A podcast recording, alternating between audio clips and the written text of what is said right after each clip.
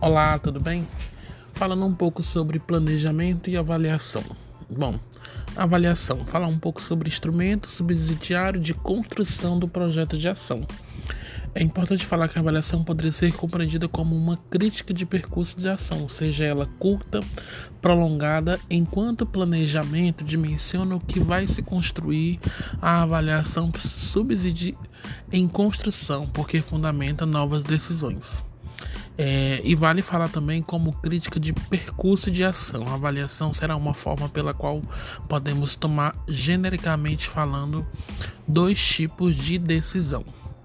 Uma delas tem a ver com a dimensão do próprio projeto de ação. E o outro tipo de decisão que a avaliação subside é referente à construção do próprio projeto. É, então é isso um pouco fala sobre avaliação.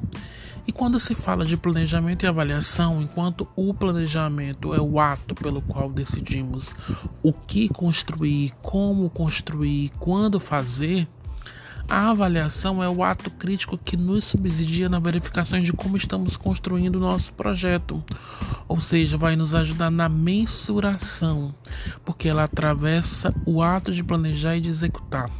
É, por isso contribui em todo o percurso da ação planificada. A avaliação se faz presente não só na identificação da perspectiva político-social, como também na seleção de meios alternativos na execução de todo o projeto.